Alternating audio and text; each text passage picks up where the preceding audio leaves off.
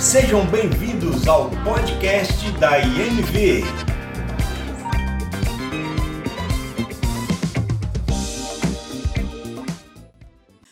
Glória a Deus. Boa noite, família IMV. Né? Uma alegria, um prazer estar com vocês nessa noite.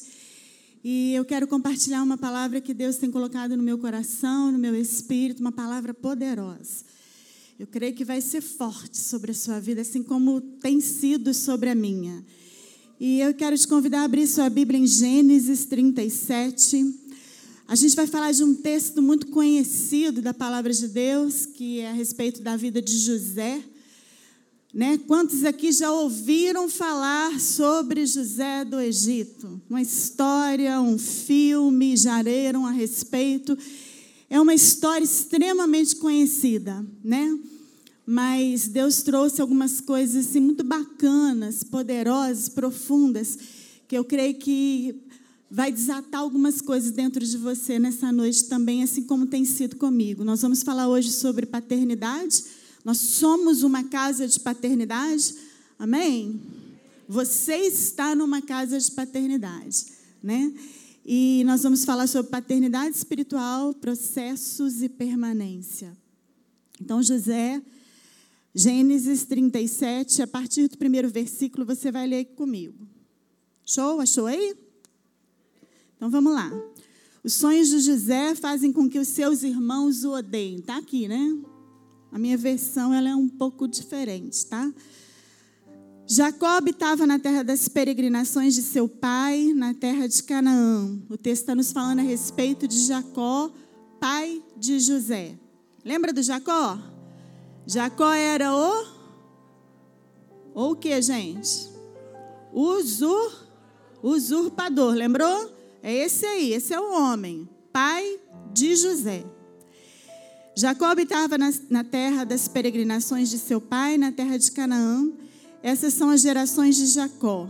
José, aos 17 anos de idade, estava com seus irmãos, apacentando os rebanhos, sendo ainda jovem andava com os filhos de Bila e com os filhos de Zilpa, mulheres de seu pai, e José trazia seu pai más notícias a respeito dos seus irmãos. Israel amava mais a José, Israel é Jacó, né? Deus mudou o nome de Jacó para Israel, nós estamos falando da mesma pessoa. Israel amava mais a José do que a todos os seus filhos, porque era o filho da sua velhice. E fez-lhe uma túnica de várias cores o pai vestindo o filho. Ele faz uma túnica, ele bota uma roupa. A túnica, a roupa, nos fala de identidade. Jacó, o pai, marcando a identidade de um filho, gerando um filho para um propósito.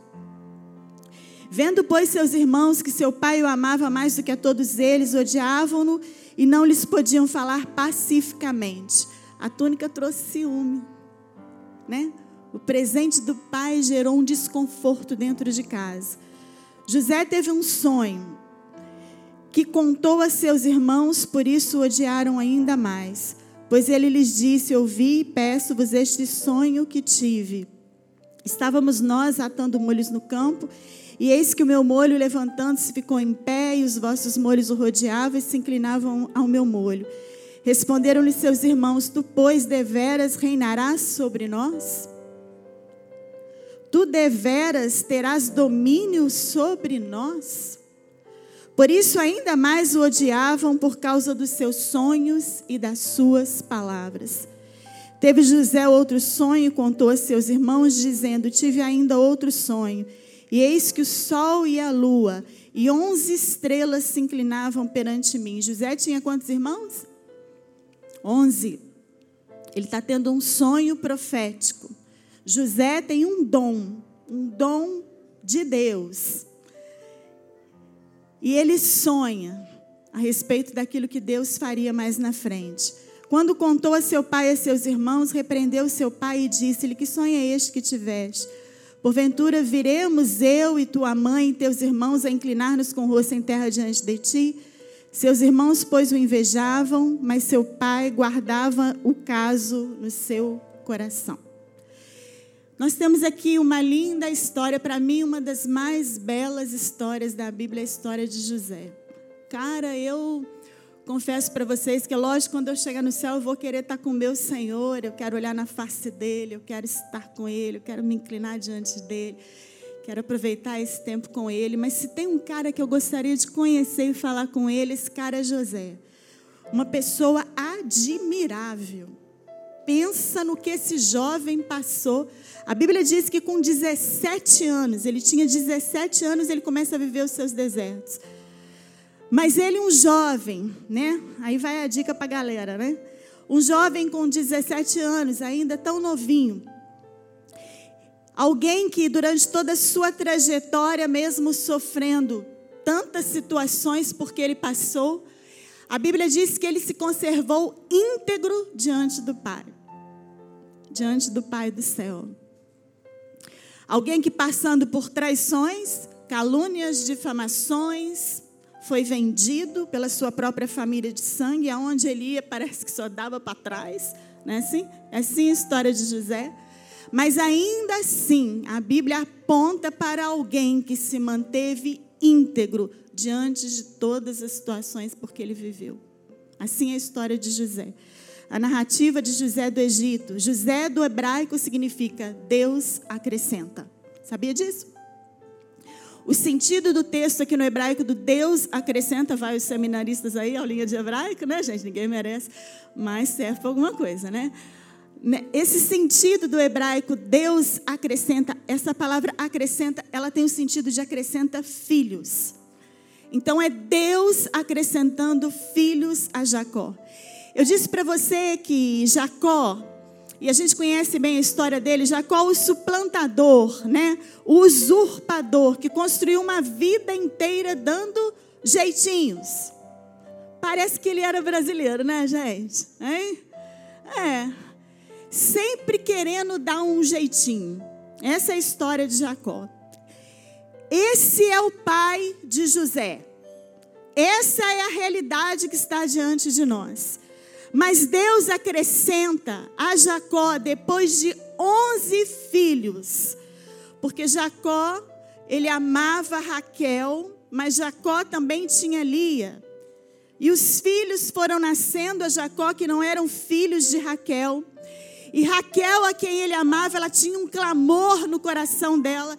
E ela dizia: Dá-me filho, senão eu morro uma mulher inconformada com a sua esterilidade, uma mulher inconformada com o momento que ela vivia. Ela pegou toda a sua inconformidade, Edson, e ela foi para Deus. Ela foi para Jacó, o seu senhor, o seu marido, e ela disse: Dá-me filhos, senão eu morro. Ela teve essa coragem.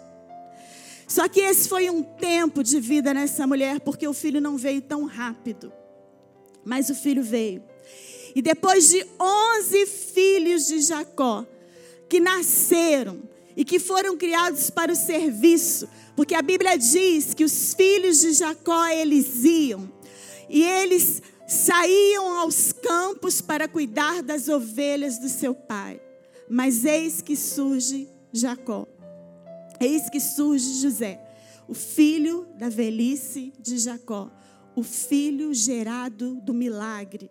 Um menino que encarna o milagre na casa daquele homem. Entende isso? Você entende? É um milagre chegando. Talvez por isso o coração de Jacó fosse tão próximo ao coração de José. Porque quando ele olha para José, ele não vê em José mais um filho, mas ele vê em José a resposta da oração de Deus. E olha, se você olhar para a Bíblia, meu irmão, se você for estudar, você vai perceber que de todas as mulheres que eram estéreis, que nasceram filhos, que Deus deu filhos, Deus deu filhos com propósitos específicos. Foi assim com Ana que gerou Samuel, o profeta, que foi levantado para um tempo específico, para uma cobertura espiritual na casa de um sacerdote caído que era Eli. Então José surge nessa atmosfera de milagre. E Jacó olha para ele, e Jacó não vê o filho, mas Jacó vê o milagre de Deus. Jacó vê um propósito na vida daquele jovem. E por isso, Jacó, Com 11 filhos que ele lança para o serviço, ele tem um filho para o relacionamento. E aí Deus me pegou. Olha para o teu irmão, fala com ele, vai ser forte. Os nossos esforços, eles podem produzir 11 filhos para o serviço. Mas o céu produz um filho para o relacionamento. Esse filho vai alimentar uma multidão. Pegou? Entende? A gente pode se esforçar. A gente pode correr. A gente pode se cansar, a gente pode fazer muitas coisas e nós vamos gerar os filhos de uma casa de paternidade para o serviço. Aqueles que vão querer servir de diversas formas, colocando a mesa, eu quero que você entenda que isso é importante. Eu não estou tirando a importância de algo que precisa ser feito na casa de Deus. Glória a Deus pela vida daqueles que servem. Uma casa onde todos têm o seu lugar e as suas oportunidades. Mas eu quero que você entenda que o filho gerado pelo milagre, o filho gerado do céu, ele vem com um propósito específico e ele vai destravar e ele vai alimentar a muitos. Jacó entendeu isso. Jacó entendeu isso e Jacó trouxe o filho para o relacionamento. E aí eu já quero que você entenda que paternidade é algo para estar perto. Entende?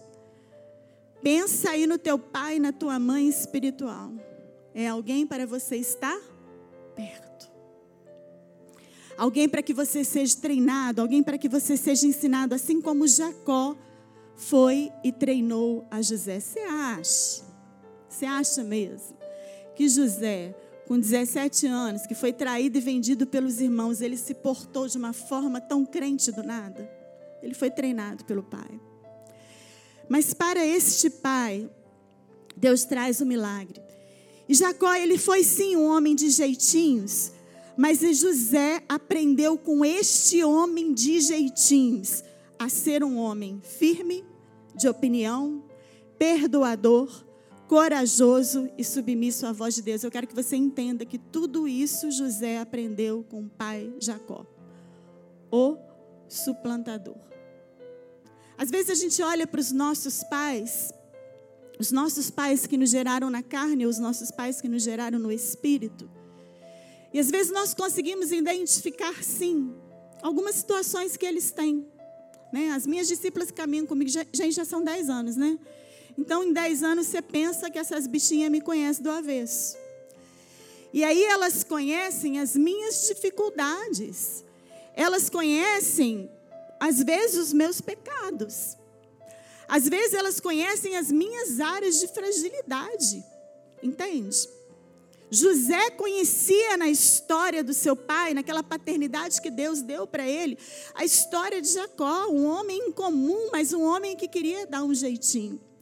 Mas ainda assim, este homem, José, se colocou debaixo da autoridade deste pai, a fim de aprender com ele, a fim de ser projetado por ele, a fim de ser levado por ele para um cumprimento de um propósito.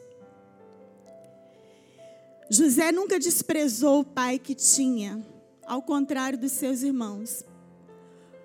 Os irmãos queriam distância. Eles usavam das suas saídas para estarem longe de casa usavam dos seus afazeres, do seu trabalho, para estarem longe do pai. E eles tanto não se importaram com José, com Jacó, que quando eles venderam José, eles simplesmente não pensaram na dor que eles dariam ao coração desse pai. Pensa. A Bíblia fala o quanto Jacó sofreu com a perda de José, com a aparente perda de José. Mas os onze irmãos não pensaram nisso, eles nunca pensaram no pai, mas eles pensavam em si mesmo. Jacó foi o pai também que enviou o filho para junto dos irmãos que não nutriam por ele bons sentimentos. A Bíblia é muito clara a respeito disso. Ela vai dizer, nós lemos aqui que os irmãos eles tinham sentiam o quê por José? Inveja, ciúme. Eles queriam estar no lugar onde José estava. O tempo todo esse sentimento era nutrido e eles conspiravam, e no rosto deles era percebido isso. Mas eu quero que você entenda que ainda assim, Jacó, o pai, o pai, ele envia o filho para junto dos irmãos que não nutriam bons sentimentos para com José. Ele envia este José para um lugar chamado Siquém. Siquém é um lugar perigoso, onde se desencadeou o rapto de Diná, irmã de José, irmã dos irmãos de José, lógico, né? Uh. né? A irmã da casa, Diná. Diná, ela foi abusada por um, um jovem da cidade, da terra de Siquém. E depois ele se afeiçoou a ela, pediu ela em casamento. Os irmãos chegaram, criaram toda uma estratégia, né? E disseram assim: não, a gente vai dar ela em casamento. Sim, eles se iraram, né? Eles falaram: a gente vai dar ela em casamento, sim, mas primeiro vocês têm que fazer a circuncisão. Esperaram os caras tudo circuncidar. Na hora que ele, circuncidar, na hora que eles estavam fracos, eles foram lá e mataram todo mundo. Este é o lugar, Siquém, lugar de traição, lugar de abuso sexual, lugar de matança, lugar de vingança. Para este lugar, Jacó envia José para saber a respeito dos seus irmãos. Eu quero que você entenda que, às vezes e algumas vezes, um pai de verdade, uma mãe de verdade, ele vai saber fazer envios, ainda que lhe pareçam perigosos, ainda que lhe custem caro, abrir mão do filho, mas soltar esse filho para crescer, para ir além de onde eu estou. Eu sempre falo com as minhas discípulas que eu quero vê-las muito mais do que eu vou. E aí, a Mariana, a Marianazinha, não sei onde que ela está. A Mari, cadê a Mari, gente? Ela me pegou hoje. Meu Deus do céu. Né? Nós estávamos num momento de intercessão. Ela está lá em cima dando um tchauzinho. E essa jovenzinha chegou para mim e ela disse assim: Pastora, Deus me deu uma visão contigo. Sabe, Ilma? Eu falei: É, filha, fala comigo. Ela disse: Deus mostrou para mim você como uma águia. E Deus me disse que você vai vai voando que a gente vai atrás. Jovem assim, né, gente? Hein? Vai voando porque você vai abrindo caminho, a gente vai atrás. Isso nos dá segurança. Pensa no grau de responsabilidade que eu senti. Isso é paternidade. Ela me pegou. Eu falei, Deus, a responsa veio forte sobre mim. Paternidade é isso. Ainda que nós tenhamos que enviar os filhos para lugares altos, para lugares perigosos, para lugares distantes. Nós vamos enviá-los debaixo de uma orientação e direção do céu, direção do Pai.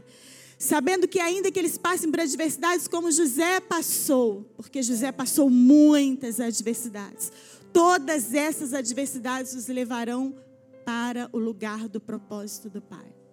Assim como foi com José. Você entende isso?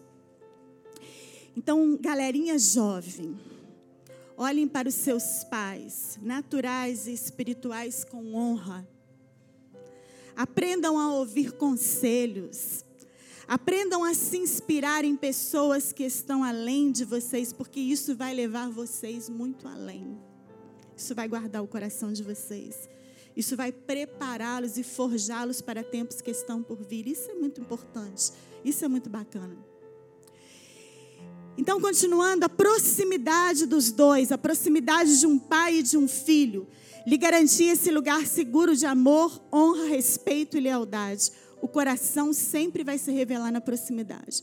Quanto mais próximo a gente está, mais a gente se conhece, mais a gente cria vínculos, mais a gente consegue olhar no olho e a gente consegue dizer verdades que precisam ser ditas mais a gente vai receber daquilo que está sobre o outro. José iniciou seu ministério servindo e sendo treinado pelo seu pai Jacó. Garoto de recados, um office boy, né? Marmiteiro, ia levar comida para os irmãos. Entrega dos erros dos irmãos, não foi isso que a gente leu no, no texto? Ele levava o que para o seu pai? Mas notícias dos seus irmãos. Por isso os irmãos o odiavam. Por isso ele era reconhecido como o protegido do papai. Já ouviu essa expressão? Às vezes na igreja a gente ouve. Ó, oh, aquele lá é protegido do pastor, protegido da pastora. A gente ouve essas coisas, né, gente? Vocês estão rindo porque vocês estão concordando, né? Hein? Com José era assim. José ele tinha este lugar. Mas ele tinha este lugar porque ele tinha aliança e fidelidade com seu pai. Porque ele entendia o lugar que o pai tinha no coração dele. Mas quando ele ia lá entregava os seus irmãos, eu acredito que ele olhava para o pai. Ele não estava tão preocupado, sabe, de que os irmãos ele ele não tinha intenção de prejudicar, prejudicar os seus irmãos. Mas no coração daquele jovem existia um lugar onde, com o pai, ele tinha liberdade de falar todas as coisas. Esse era o lugar da paternidade. Trazia a seu pai más notícias dos seus irmãos. Paternidade também se constrói com mutualidade. Fala comigo, mutualidade. O que, que é isso? Né? Ambas as partes precisam concorrer para que uma paternidade aconteça. Eu nunca vou conseguir discipular uma pessoa se ela não se colocar debaixo de um discipulado. Entende? Então, essa é a mutualidade. José era um homem de sonhos. Amém? José era um homem de sonhos. Este era o quê? Este era o dom de José. Eis que lá vem o sonhador. Quando os irmãos estavam lá cuidando das ovelhas, na verdade eles estavam mais viajando na maionese do que cuidando das ovelhas, mas eles estavam lá. Aparece José porque o pai mandou saber como os irmãos estavam, porque existia uma preocupação. Os irmãos o veem chegando ao longe e eles falam num tom crítico: Lá vem o tal sonhador. Eles olham para um dom, e aí eu quero que você entenda que lá atrás, quando José tem os seus sonhos, quando ele vê a lua se curvando, as estrelas, as onze estrelas, quando ele vê o sol, que é seu pai, os irmãos falam assim: você está se achando, né? Você está querendo dizer que nós vamos nos curvar perante você? Eu quero que você entenda que os irmãos discerniram corretamente o sonho e o dom que Deus havia dado para José. Mas ainda assim, ainda discernindo, eles foram com toda a sua crítica para cima dele. E eles disseram: lá vem um tal sonhador. Como quem diz, o dom não é tão importante. Mas José tinha um dom. José tinha sonhos de Deus. E a gente sabe, porque a gente sabe o final da história. Que os sonhos se cumpriram na vida dele. Ele sonha, ele compartilha. Seus, seus irmãos irônicos até discernem o sonho. Ele tinha um dom, mas ele ainda precisava passar pelo teste da capa. Você pode ter um dom. Deus pode derramar sobre a sua vida um dom espiritual, quer seja, por isso a nossa preocupação com o altar, quer ele seja visão, discernimento, outras línguas, sonhos e por aí vai. Os dons do Espírito, Deus pode derramar sobre você, porque a unção já foi derramada e, e, e liberada sobre a vida da igreja, e, e Deus vai derramar. Ele de fato vai fazer. Mas nós precisamos passar pelo teste da capa, assim como José passou. Fala para o seu irmão assim: vão tentar tirar sua capa. É aí que você precisa vigiar. Entende? Vão tentar tirar sua capa. Como um dia arrancaram a capa de José. A capa foi tirada dele, mas José nunca abriu mão das suas vestes dadas pelo Pai. Quem nos dá a capa, quem nos cobre, é o nosso Pai espiritual que nos dá a direção. Quero que você entenda isso. José deu uma capa, Jacó deu uma capa para José. E os irmãos arrancaram a capa. Para vender José, eles tiraram a capa e a capa representa a nossa, falei já. A nossa o que, gente? Identidade. Guarda isso no teu coração, a capa vai te identificar.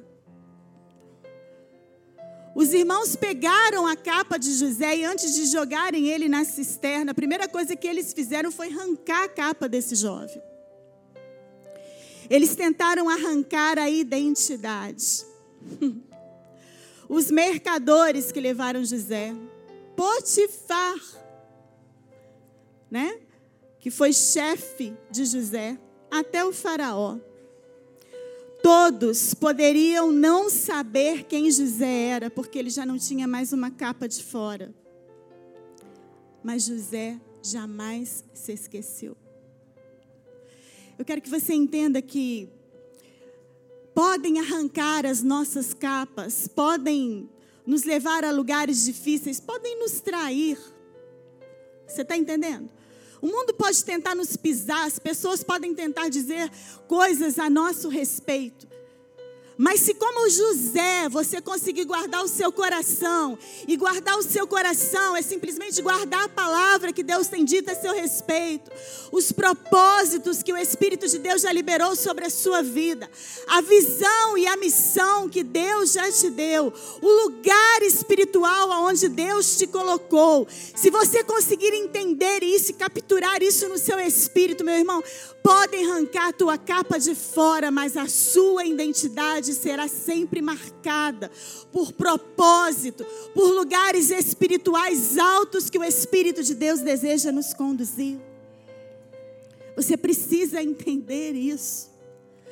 Porque nós vamos, apesar de uma casa de paternidade, apesar das experiências que temos vivido, apesar dos dons derramados sobre nós, eu quero que você entenda o dom, porque muitas vezes nós recebemos um dom espiritual e aí nós nos colocamos num lugar onde eu tenho o dom, então eu sou melhor do que o outro, ou então eu não preciso mais ouvir o outro porque eu já recebi um dom de Deus. Este é um lugar perigoso para estarmos. Recebeu o dom? Glória a Deus, aleluia. Vigie a tua capa, porque ela é uma proteção que Deus te deu. Guarde a sua identidade. Guarde palavras específicas que Deus falou com você. Guarde aquilo que Ele já projetou sobre a sua vida, porque vai se cumprir em nome de Jesus. Assim como se cumpriu na vida de José. Apesar de tudo que ele viveu, apesar de tudo que ele passou. A visão me possui quando eu me visto dela. Entende? A visão vai me possuir quando eu me vestir desta visão. Para chegar ao lugar de segundo homem do Egito, que era o destino de José. José passou pela cisterna, trabalhou na casa de Potifar. Né? Um dia eu estava conversando com uma jovem lá em casa. E a gente estava conversando sobre trabalho, sobre destino, sobre. De vez em quando eu gosto de pegar um jovem, né, gente? Para chamar, para dar direção.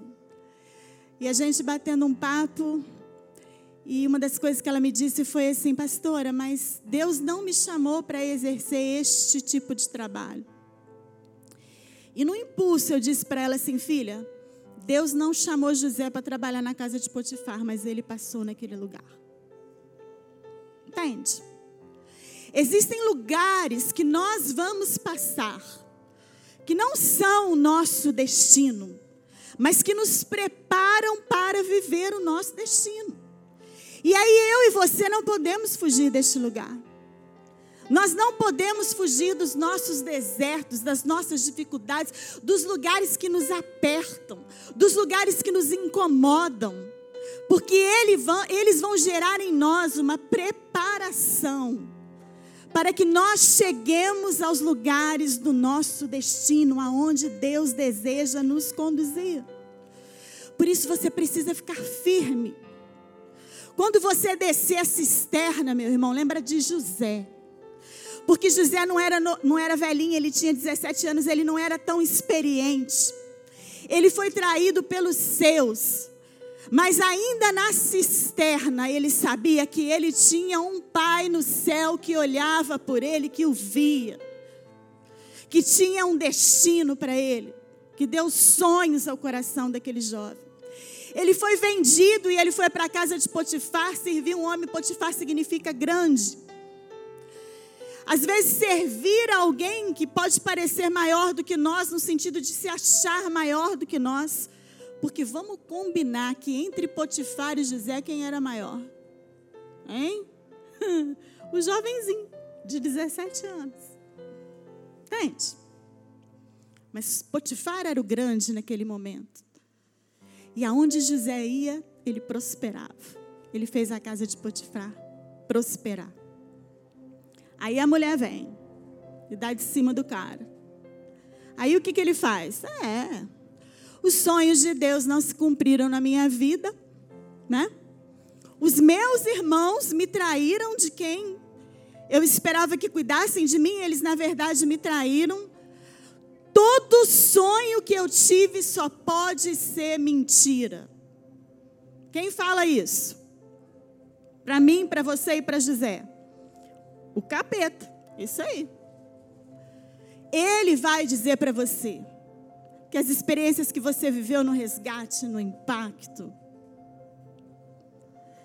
que a voz que você ouviu no teu quarto, secreto, falando a respeito dos planos de Deus sobre você, sabe? Aquelas experiências gloriosas que nós temos com Deus, quando a gente cai na cisterna, quando a gente vai para a casa de Potifar, o diabo aparece e ele vai dizer: era tudo mentira. Pega a mulher do outro. O que, que adianta você servir a Deus? O que, que adianta você se guardar, você se manter fiel? Você está entendendo? O que, que adianta? Você só anda para trás. O andar para trás estava levando José a viver um grande propósito que Deus tinha sobre ele. E eu quero que você entenda que ele só chegou àquele lugar porque ele se submeteu a cada processo que ele deveria viver. Existe um grande poder na renúncia. Existe um grande poder na fidelidade a Deus. E, gente, olha, não tem desculpa. Me desculpa, mas não tem desculpa. Está entendendo? Ou a gente é 100% Jesus, entrega a nossa vida, ou vai dar ruim. Ou tu vai não andar para trás, mas andar para baixo. Está entendendo? Por isso fica a dica. Mantenha-se íntegro diante do Senhor aonde quer que você vá. Olha para José. Aí vai a dica para as mulheres, tá? Aqui a gente tem dica para todo mundo. Mulherada, preste atenção. Principalmente as solteiras. Não vou falar principalmente as solteiras, não. As casadas, que hoje o negócio está esquisito. Preste atenção. José a gente olha para José e a gente pensa assim: vai dar em nada. Esse cara, quantas de nós mulheres nos envolveríamos com José? A gente olharia para ele e falar: não vai dar em nada. Né? Família não quer saber dele. Traiu ele, botou no, na cisterna. Agora foi para a casa de Potifar. E da casa de Potifar ele vai para onde? Para onde, gente, que ele foi? Foi para a cadeia, na prisão ex-presidiário, agora virou presidiário até. O que, que vai dar com esse cara? A gente acha que Potifar é melhor do que ele porque Potifar tem casa, porque Potifar tem propriedades, porque Potifar tem dinheiro. Sabe nada. Olha para a fidelidade. Deus sempre vai honrar um coração de um homem fiel. Deus sempre vai honrar um homem de fidelidade. Por isso, mulher, guarda teu coração. Porque se teu marido é fiel, ainda que ele passe por situações difíceis, eu quero que você entenda que a prosperidade vai chegar no teu lar. Porque foi assim com José. Né? Essa foi uma palhinha para as mulheres, né? Você ficar esperto, tá? Então, para chegar ao lugar, José desceu pela cisterna, trabalhou na casa de Potifar. Ele foi administrador da cadeia, mas ainda assim o Senhor era com José e ele tornou-se próspero. Eu acho isso demais, porque a Bíblia diz, está lá no capítulo 32, versículo 9, Deus chamando um presidiário de próspero, tá bom para você? Qual é a tua sacada a respeito de prosperidade? porque José era próspero e a Bíblia assim o considerava quando ele ainda estava na prisão. Mas por que, que ele estava na prisão? Porque ele vendeu droga? Porque ele, por que, que ele estava na prisão, gente? Porque ele se conservou fiel e temente a Deus. Entende? Por isso é importante a gente entender que José foi um escravo próspero, que a prosperidade de Deus está muito diferente daquilo que a gente considera prosperidade. Viva intensamente os seus processos. Não negligencie os pequenos começos. Não fuja dos seus desertos. Meu irmão, vou falar de novo. Não fuja dos seus desertos. Quando a situação difícil bater na tua porta, quando o diabo for falar para você que você não é nada, que você não é ninguém, quando você se considerar alguém sozinho, quando você achar que na tua casa está tudo errado, quando você olhar ao teu redor e achar que na igreja está tudo errado, que você é um peixe fora d'água, entenda que você está vivendo seus processos, que você está vivendo o seu deserto. Não fuja do seu deserto, porque o seu deserto vai te conduzir ao lugar do propósito de Deus. Eu creio demais nisso. Creio nisso de todo o meu coração, porque isso se cumpriu na vida de José. Eu quero que você entenda que nós já temos a unção, mas nós precisamos da capa para que a unção seja retida. As circunstâncias, as forças contrárias, elas podem até nos roubar momentaneamente conforto, aparência, descanso, proximidade, reconhecimento. Mas quando nós nos vestimos de um propósito, de uma visão do céu, a gente pode até descer, mas a gente pode até ser puxado para trás. Mas é a forma de Deus nos conduzir ao nosso destino. Eu quero finalizar com você hoje. Dizendo para você que Deus quer levantar uma geração que sabe quem é. José sabia quem ele era, por isso ele teve a coragem de viver tudo que ele viveu e se conservar íntegro diante de Deus. Não fique confuso. Quando a situação apertar, não fique confusa. Vá com tudo para o Senhor, que Ele tem resposta para você. Deus quer levantar uma geração que não tema o deserto. O diabo tem parado muita gente por causa de medo. E eu quero que você entenda, o pastor sabe disso, as minhas discípulas mais próximas sabem disso. A Mila estava ali me zoando agora, quando eu estava sentadinha ali. O pessoal sabe disso, que o lugar onde eu não gostaria de estar, que me causa medo, é onde? No altar. Eu não gosto do altar no sentido de eu não gosto da exposição, eu prefiro não estar à frente. Mas se tem algo que Deus tem falado comigo, é filha, eu tenho te ensinado para que você ensine, eu não posso fugir desse lugar. Por isso, quando a Mariana disse para mim, pastora, quando você vai na frente voando, a gente vai atrás, eu entendi o meu lugar de responsabilidade. Enfrente os seus medos. Eu tenho enfrentado os meus quando eu estou aqui, eu estou enfrentando o meu medo.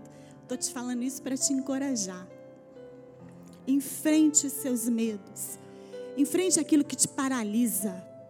Não tenha medo das adversidades, não tenha medo das dificuldades, não tenha medo de que as pessoas falem contra você.